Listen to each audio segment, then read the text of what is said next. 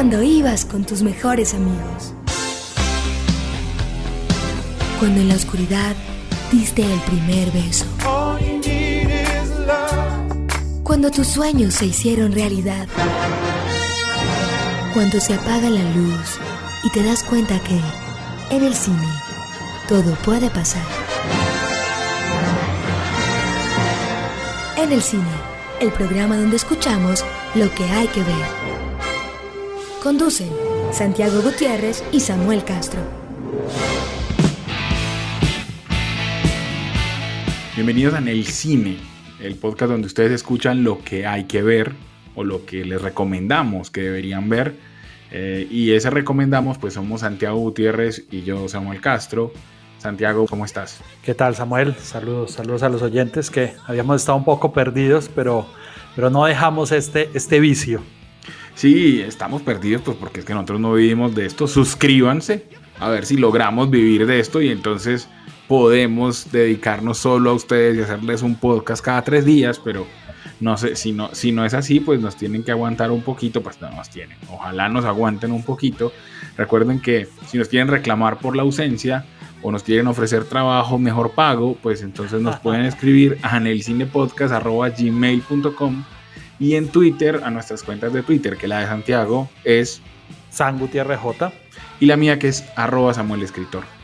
Eh, estamos en, vamos a llegar, estamos en esa frontera entre septiembre y octubre y queríamos hacer un, un programa, empezar con programas de monstruos porque pues porque por supuesto es el mes de Halloween y demás, y, nuestro, y aquí en Colombia nuestro jefe de la policía pues está convencido que el Halloween es una secta satánica, entonces es, un evento satánico, entonces hay que, hay que hacerle honor a, esta creencia tan popular, pero ya hablando en serio y muy en serio, también tenemos que em, hacer, comenzar, digamos, este episodio hablando de, de una noticia muy buena y otra noticia muy mala eh, que ocurrieron en el cine colombiano y que hay que, para los que nos oyen desde otras partes, eh, pues es bueno que sepan. La primera es la, el reconocimiento a los reyes del mundo de la directora eh, de Medellín, Laura Mora, que se ganó la concha de oro en el Festival de Cine de San Sebastián. Es el premio más importante que se ha ganado una película colombiana, porque San Sebastián es uno de los cuatro grandes, que son San Sebastián, Cannes, Berlín y, Venecia.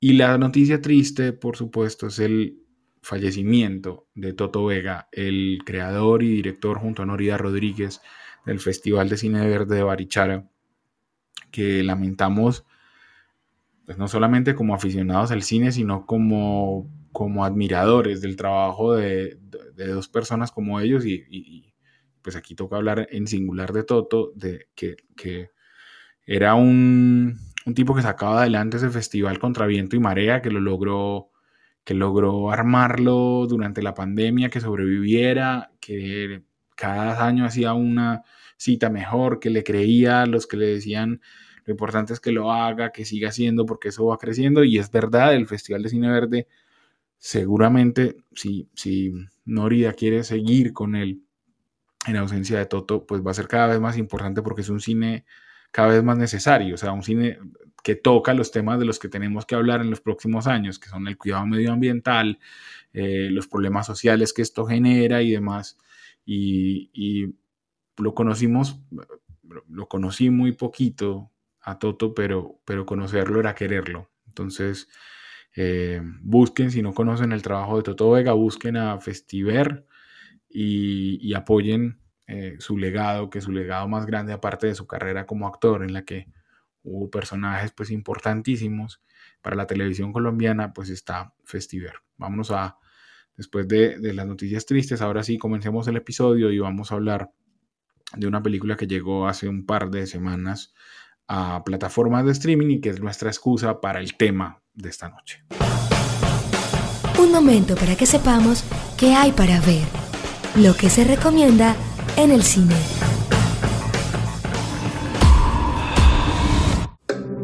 As the attorney representing Adrian's trust, I'm required to read a prepared statement.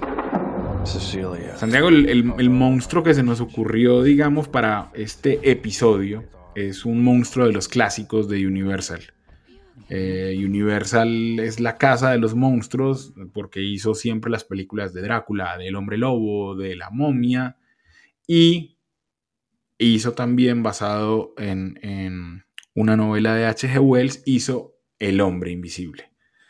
Pero esta versión es una versión muy distinta porque tiene que ver en ella también el personaje del que hablamos hace cuatro episodios. Búsquenlo en, nuestra lista en Spotify o en Deezer o donde ustedes nos escuchen. Busquen cuatro episodios atrás donde hablamos de Jason Bloom, porque aquí está Bloomhouse metido y es una versión que llega a Netflix. Y quiero saber primero, para poder armar la discusión, Santiago, vos cómo te pareció. Eh, a ver, uno, uno, piensa muchas veces en el género de, terror y ha tenido como sus ires y venires, pero como, como un género menor o, suspenso, digamos, porque aquí no es un terror, digamos, tan clásico. Pero aquí hay un director, Leigh Whannell, el australiano, que conocemos por ser eh, co-creador de, de Saw, eh, Insidious, o sea, es alguien que conoce los códigos del género y creo que los lleva a cabo correctamente. Eh, la película es una película simple, pero creo que, se ve que hay alguien que piensa y que entiende esto. Eh, digamos, eso sería lo primero que yo destacaría de la película. Creo que, que, hay alguien que, estuvo pensando eh, a partir de ahí. Esto como, como el, primer tema. me parece interesante que no, no es un remake o no rehace la historia, sino que es una, eh, digamos, actualización sobre el personaje en un entorno contemporáneo, tratando incluso un tema contemporáneo como es el abuso eh, doméstico. A partir de ahí adapta, replantea, actualiza. Eh, actualiza los miedos, incluso basándose en la tecnología. Creo que eso también es una cosa buena que hace. Me parece que Elizabeth Moss es una es una buena elección también, eh, porque tal como su personaje que conocimos en Mad Men, tanto Elizabeth Moss tiene esa belleza corriente, por llamarlo de mm. alguna manera, lo que hace que sea más realista, porque es un interés romántico no, no idealizado, sino muy real en, en, ese sentido. A partir de ahí, creo que la película obviamente es, es digamos, superficial en muchos aspectos es más como bajo un concepto de, y, yo pensaba mucho, funcionaría muy bien como eh, eh, historias de hombres invisibles, como una serie episódica, como una película hecha para televisión, funciona mucho, pero bueno, ahí enlazando con lo que hablamos cuando hablamos de Blumhouse y Jason Blum, es una película de un presupuesto reducido, que es digamos los principios de un poco de esta productora y que de ahí se pueden explicar de pronto este, este sabor que por momentos da de ser una película hecha para televisión, más que una película de, hecha para, para disfrutar en gran pantalla. No sé, yo estoy parcialmente de acuerdo con vos, digámosle a, los, a quienes nos oyen que, que mm, el, hombre invisible en esta versión, eh, digamos, está enfocado no en él mismo, sino en su esposa, que es el personaje que, como vos decís, hace Elizabeth Moss, que es Cecilia Cass, leí y me gustó eso, que mm, Cecilia em, es, un nombre que está, escogieron para la protagonista porque en, griego, digamos, em, habla de ceguera, en, la, primera versión, digamos, de la palabra, de donde viene el nombre, pero además también porque a ella, al personaje en la película le dicen sí, y entonces por supuesto, eso genera ahí un, choque porque si es ver también y justamente ella no ve, o es, lo que, o es lo que apreciamos durante toda la película, que no ve a este marido que es un, genio, digamos, de la tecnología, un, tipo de esos que ya hemos aprendido a odiar, que son los, los líderes o creadores de, grandes tecnológicas, eh, que en este caso... Eh, dicen que se suicidó, o eso le dicen a Cecilia. Eh, y ella está convencida de que no se suicidó, de que eh, planeó aparentar su muerte para poder seguirla atormentando, porque es, un, es el marido eh, terrible del que hablamos hoy, ese es nuestro monstruo, no es el hombre invisible. El monstruo, digamos, de octubre es el marido abusador, que en este caso coincide. Y, yo creo que más que una película para televisión, yo creo que es una, una película que apela a lo simple en muchos casos. O sea, em, no intenta que el efecto especial sea completamente asombroso, eh, pero me parece que es bastante cumplidor en muchos casos y que en otros resuelve con inteligencia más que con efecto especial y eso es muy bueno. Eh, en, las notas de producción eh, lo dicen y ustedes se van a dar cuenta si la ven, que la cámara muchas veces toma espacios vacíos y entonces uno es el que llena el espacio vacío, es decir, uno espectador es el que supone que ahí está el personaje que está invisible. Entonces es uno esperando todo el tiempo a que algo pase en, el, en la escena para confirmar nuestra sospecha y eso hace que todo el tiempo estemos tensionados, que me parece un gran recurso, así como el, el recurso de entrarnos a la preocupación de Cecilia sin contarnos una historia previa. O sea, no, e, ella se despierta y ahí entendemos que está huyendo. Eh, y en esa huida, pues todos suponemos por lo que pasa que hay un maltrato del, marido, pero no hay una cosa previa antes, sino que nos, nos meten, nos ambullen, digamos, en la historia. Eso también me gustó mucho. Eh, y lo que vos dijiste de Elizabeth Moss, pues que es una actriz extraordinaria, que le da toda la credibilidad a la película, incluso cuando está el personaje, pues básicamente peleando contra el aire, ¿cierto? Porque es... Que podría ser eh, ridículo, que podría ser ridículo, pero, pero aquí eh, sí, te resulta creíble gracias a la actuación de ella, ¿cierto? Dead.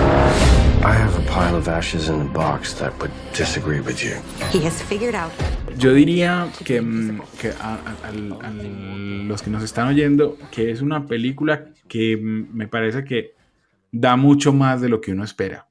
O sea, cuando yo fui a verla al cine, yo dije, pues es una película que me pretende asustar, no sé qué, pero a mí me, parece un, me pareció que al final logra hacer una reflexión más profunda de lo que aparentaba sobre que justamente eh, eh, da con esa vuelta de tuerca, es decir, a los maridos que golpean a sus mujeres normalmente no los vemos, o, nos hacemos los que no los vemos, es algo que invisibilizamos, es una problemática que, que terminamos por, por excusar o por decir, bueno, están en la intimidad, ellos ya verán cómo arreglan sus problemas, y de alguna manera es hacer convertir al, en hombre invisible a sus maridos es justamente el problema, pues, o es parte de él. Entonces me pareció que era creativo y, me gustó por ese lado. O sea, es una película que no insulta la inteligencia de quienes la vemos. Eh, y eso ya es, es mucho para agradecer en, los tiempos que corren. Y diría solamente para agregar que es una película que, que yo recomiendo, que me parece muy divertida de ver. Eh, que está bien hecha, que como vos decías, el director sabe manejar la cámara para, para crear susto y suspenso y demás, pero que con Elizabeth Moss se potencia de una manera tremenda. O sea, una, una actriz cualquiera, pues sería una película cualquiera, pero es que Elizabeth Moss es una intérprete extraordinaria. Sí, de hecho, aquí en las anotaciones que tenía, dice dos palabras que creo que la define. Es simple pero inteligente tenía justo, digamos, esas anotaciones y, creo que usaste esas mismas palabras para definirla. Y creo que el guion también, que podría, a pesar de su simplicidad, deja unas, unas tuerquitas, como unas, unos hilitos abiertos, unos finales incluso abiertos, que también habla, digamos, de, esa inteligencia y, de acuerdo en lo que decís, es una, una reflexión sobre un tema actual llevando este monstruo o, o este concepto de este monstruo clásico a, una película contemporánea que, pues hay que decirlo, fue víctima de la pandemia y digamos eso recortó un poco ese, ese recorrido que, que, podría tener las carteleras, pero, pero sin duda se deja ver, entretiene y para quienes disfrutan este género mucho más. Sí, el, el dato para que pasemos a otras películas con este mismo tipo de monstruo, que las hay y que hay unas muy buenas, Em, es un dato que se los dejo para los que la vean y es que se fijen en, el, en la clave de la puerta de Adrián. Eh, van a ver que es 1933. y, me parece, y me gustó mucho que no sea casual porque es el año de la, de la película original eh, de Universal, 1933. Entonces, hay gente, hay gente que le buscó cositas, es decir, no fue un guion completamente hecho, hecho rápido o a, tipo hamburguesa. Aquí hubo gente que, que, pensó vainas y se nota en la película que es, está más arriba del promedio y vamos entonces a hablar de otros maridos tóxicos, de otros monstruos parecidos a este, en unas películas que nos gustan mucho eh, que no nos gustan tanto, pero que vale la pena que las vean o que les den una mirada en este monstruo que, es, que son los maridos terribles, que es nuestro invitado o el protagonista del episodio de hoy.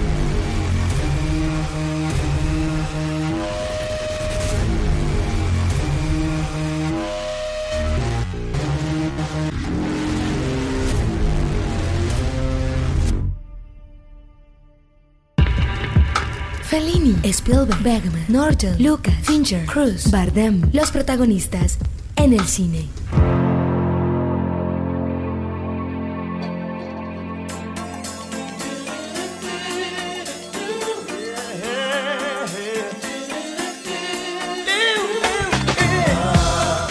Santiago, antes de que empezáramos, me dijiste que, que habías hecho como que tenías una lista o que se te ocurrieron más de los que habíamos propuesto originalmente en este tema. Sí, sí, unas. A ver, hay, que decir que una de las estructuras básicas de, digamos, clásicas que se habla siempre de las historias es, la del amor imposible, ¿cierto? El Romeo y Julieta. Sí. Que, siempre hemos hablado, que, que, muchos dicen que Romeo y Julieta en sí misma es un es un refrito de Shakespeare de, de, la antigua Grecia, en fin, no nos vamos a meter por esos caminos. Eh, pero bueno, no vamos a hablar de esos amores imposibles que, que, estén, tampoco vamos a hablar de ese desamor o despecho. Eh, pero, a ver, viendo, viendo El hombre invisible, se me vino la primera película en la que yo vi como cine, siendo niño todavía, de un, un un esposo abusador y, que acecha, que es la durmiendo con el enemigo de Julia Roberts de los 90, ¿cierto? Sí, claro. Creo, creo que, que, vi mucha pues, similitud y pues en ese momento como niño, digamos, eh, como que el tema como que me, me, me, me, movió un poco, ¿cierto? Pero por ejemplo hay otros eh, monstruos no tan así que yo pensé, de pronto me irá si me voy yendo muy más hablados, pero por ejemplo Frida de Julie Taymor, la vida de Frida Kahlo es la vida de un amor tóxico, sin duda alguna.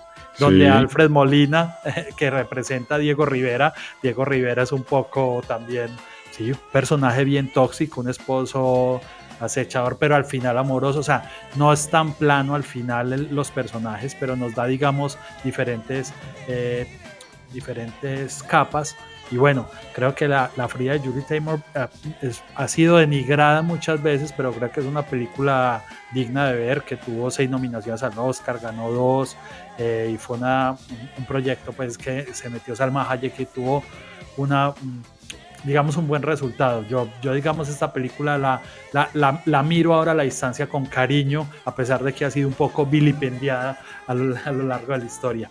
Esa se me ocurre como una primera. Santi, ahí, ahí entonces yo, pero durmiendo con el enemigo me da la excusa para hablar de una vaina y es que el marido tóxico no es un papel, mejor dicho, es un papel que uno tiene que tener eh, cuero si es actor para asumirlo. Porque es, es, uno de los malvados o de los eh, monstruos más odiados. Es decir, solamente superado por el pedófilo, que como figura pues es horrible y que solamente eh, actores, digamos, que están muy seguros de su carrera, son capaces de, son, son capaces de asumir sin problemas. Porque mira que Patrick Bergin, que es el que hace del marido de Julia Roberts, ahí básicamente no hizo nada más, o sea, nada más relevante.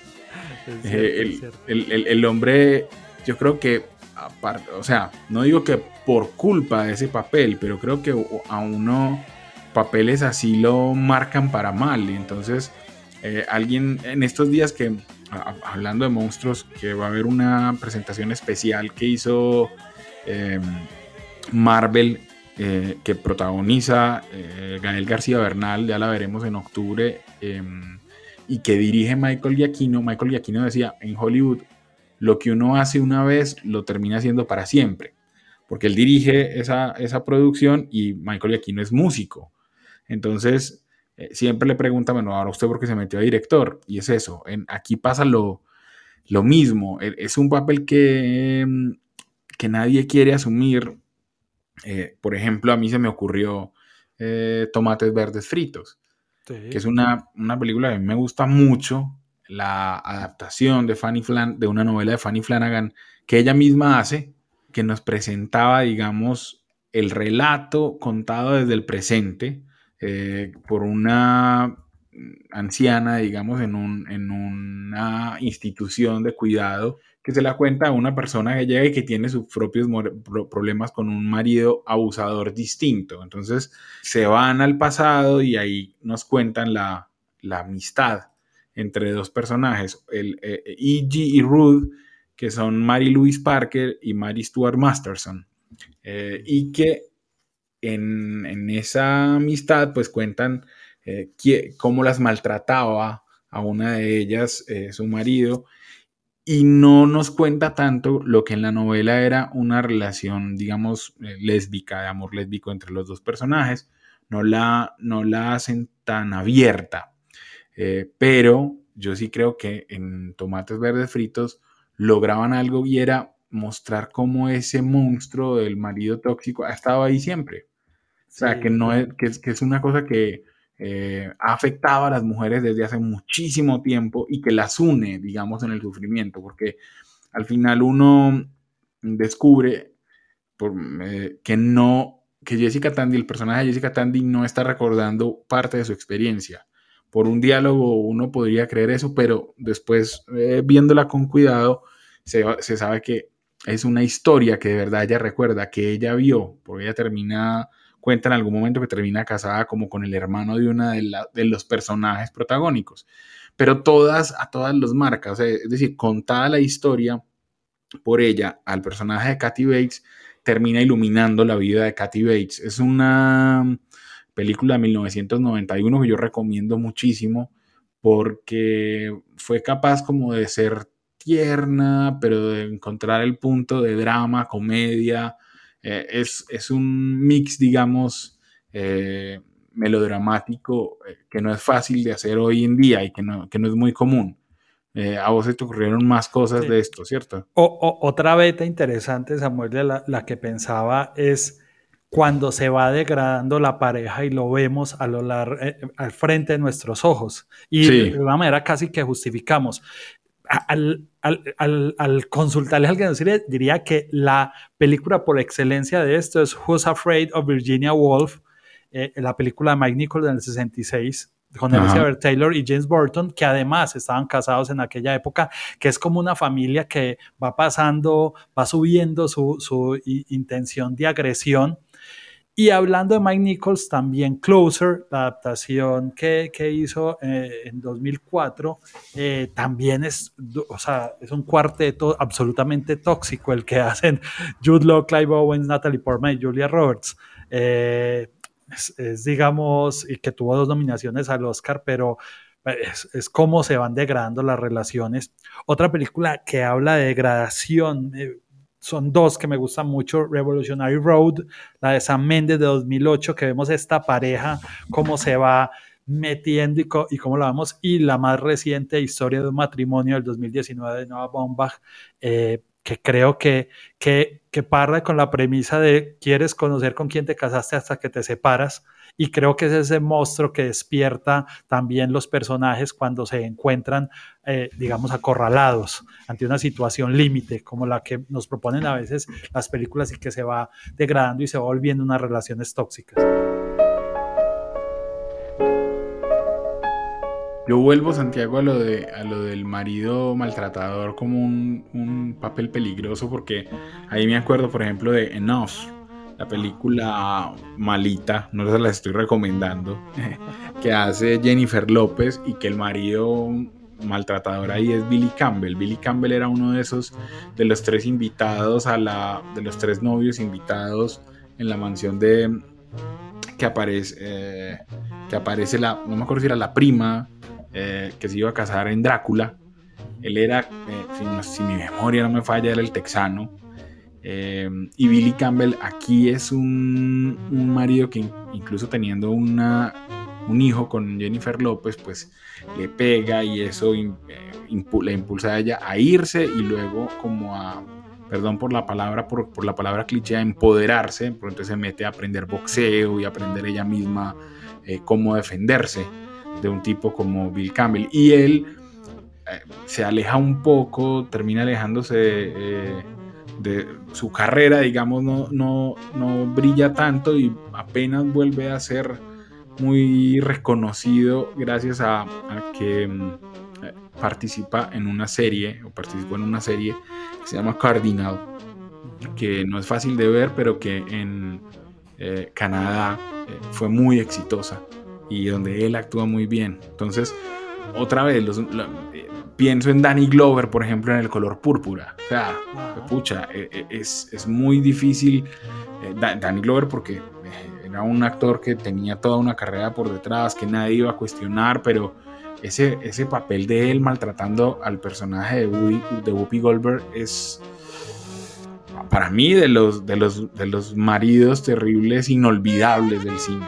Eh, porque es muy cruel, porque le mata la sonrisa, digamos, al personaje que hace Whoopi Goldberg y también porque eh, el color púrpura a mí me parece que, está ahí, como entre esas películas que, por supuesto, el color púrpura hablaba de racismo, pero pero más que de racismo me parece a mí que hablaba de opresión.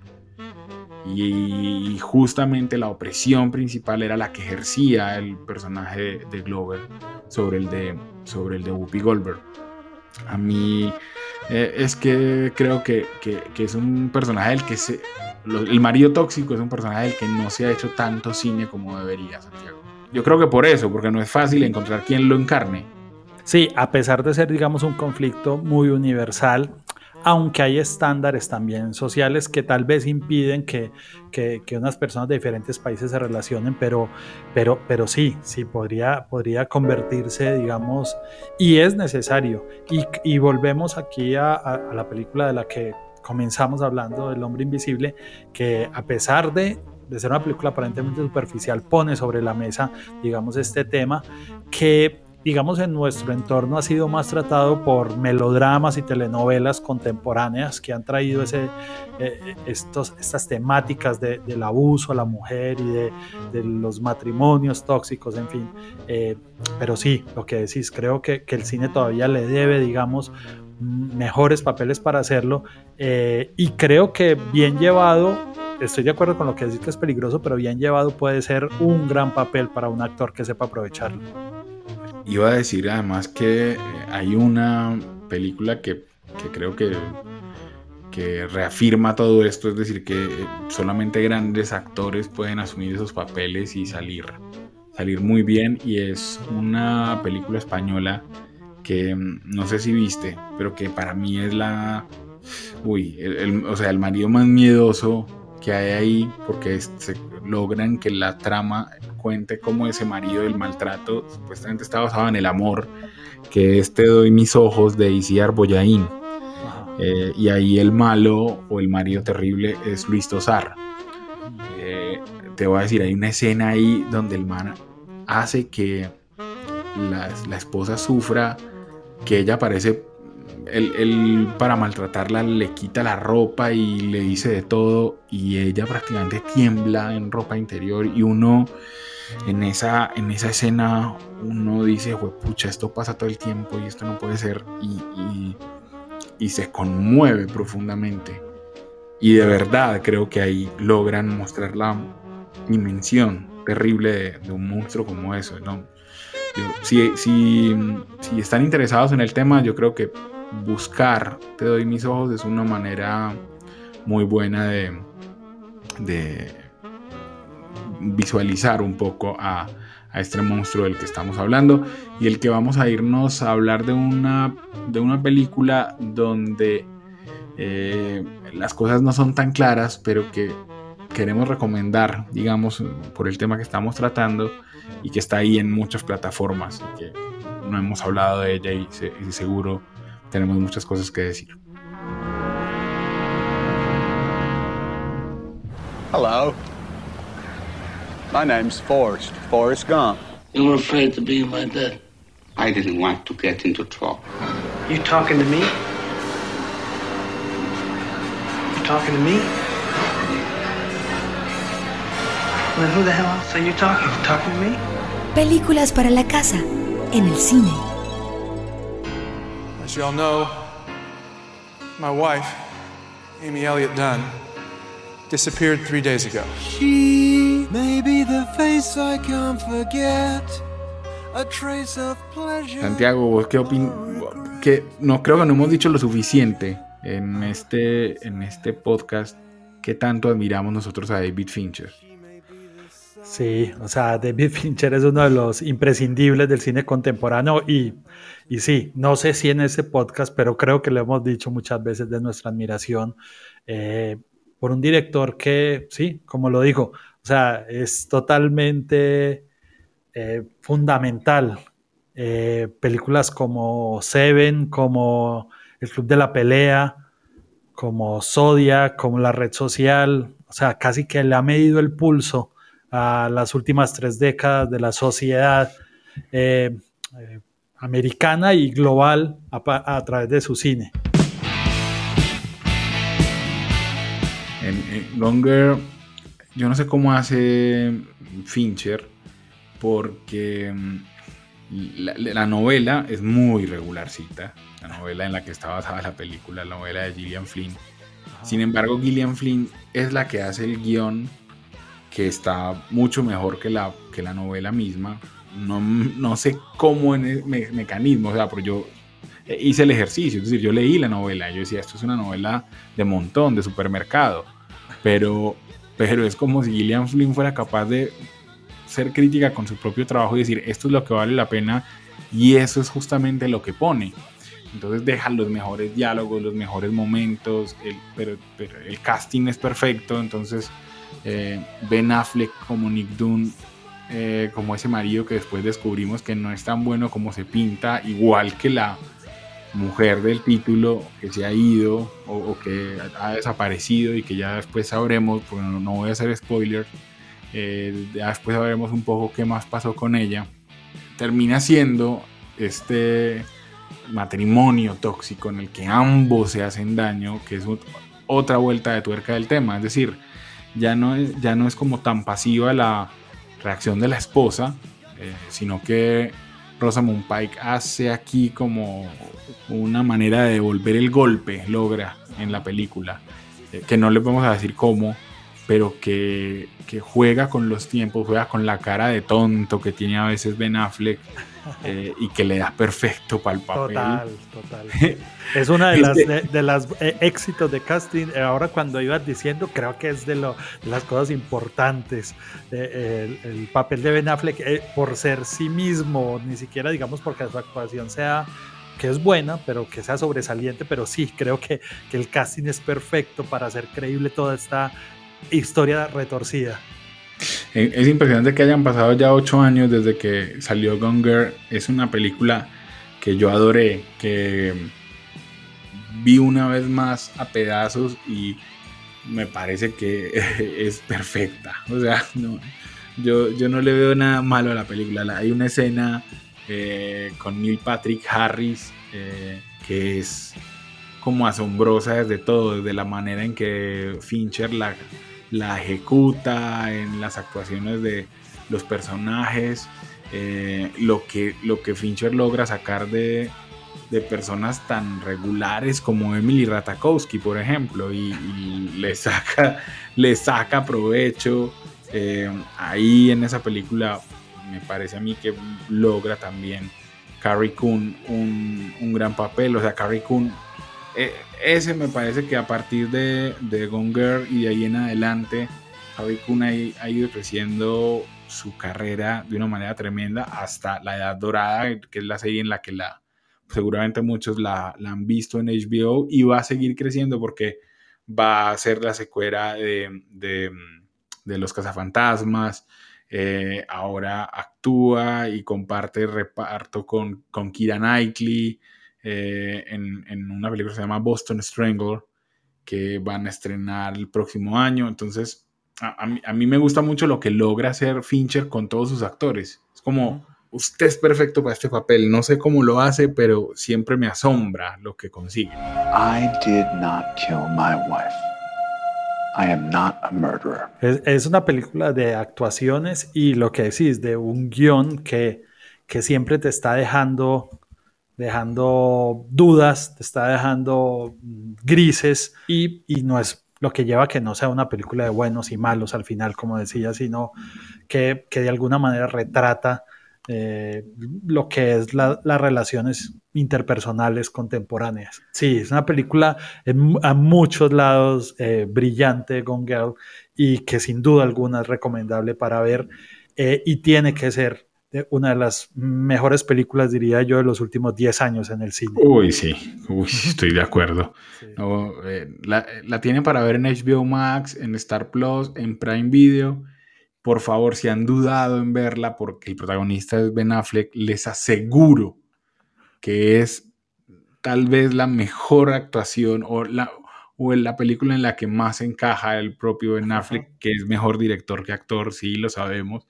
que es uno de los Batman más terribles que ha dado el cine, pero que aquí está perfecto, con su cara de yo no fui, con su, con su, con ese gesto que tiene para todo, para correr la maratón, para casarse con Jennifer López y para hacer una siesta. O sea, aquí, aquí, aquí, esa, esa cara, esa cara que de cansancio permanente, como de hastío de la vida, es lo que hace que Gonger, que Ellen Gonger sea tan perfecto. As you all know, my wife, Amy Elliott Dunn, Sí, tal cual, tal cual. O sea, eh, se ha hablado, Samuel, de que van a hacer una secuela, pero bueno, todavía está ahí como, como entre en el tintero.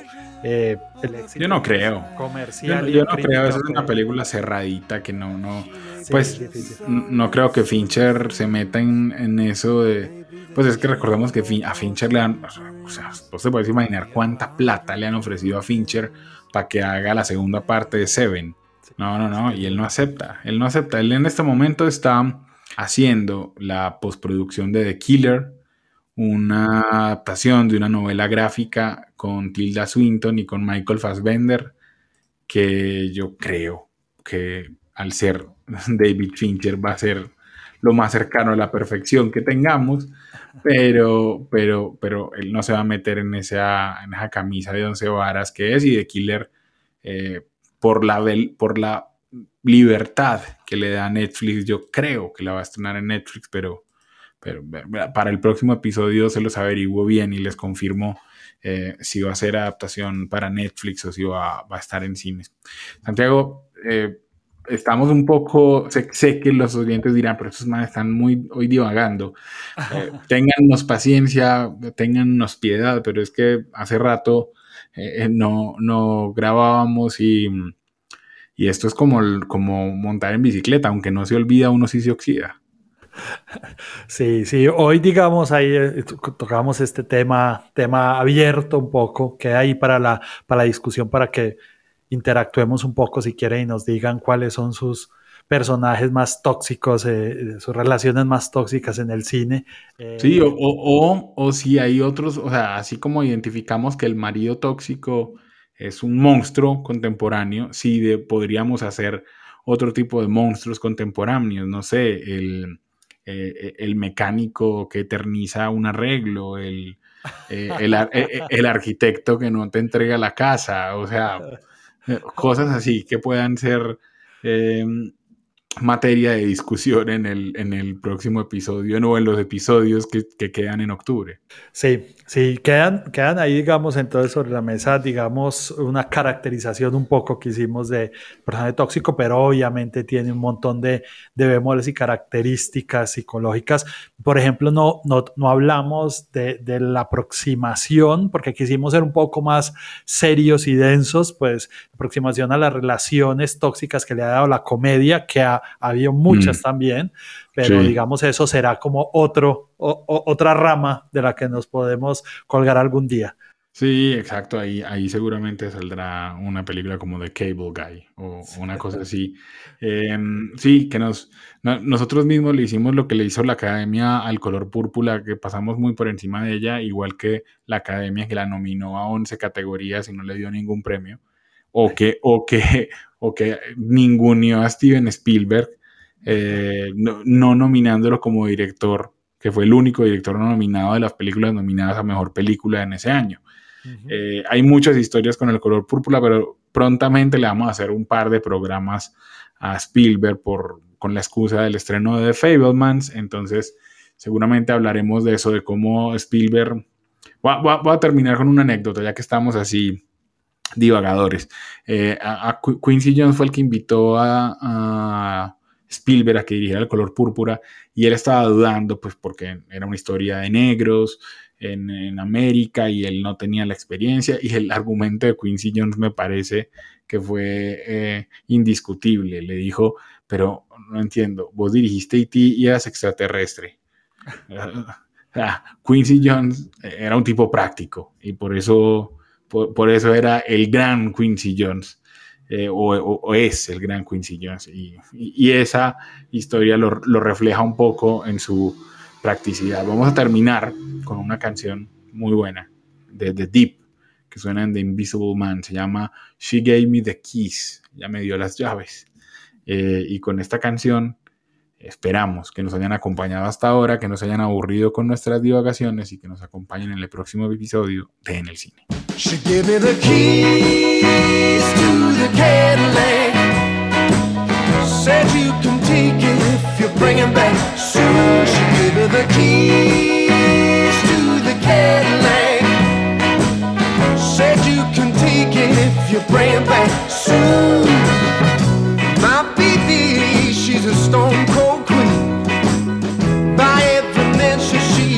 She's the woman of my dreams.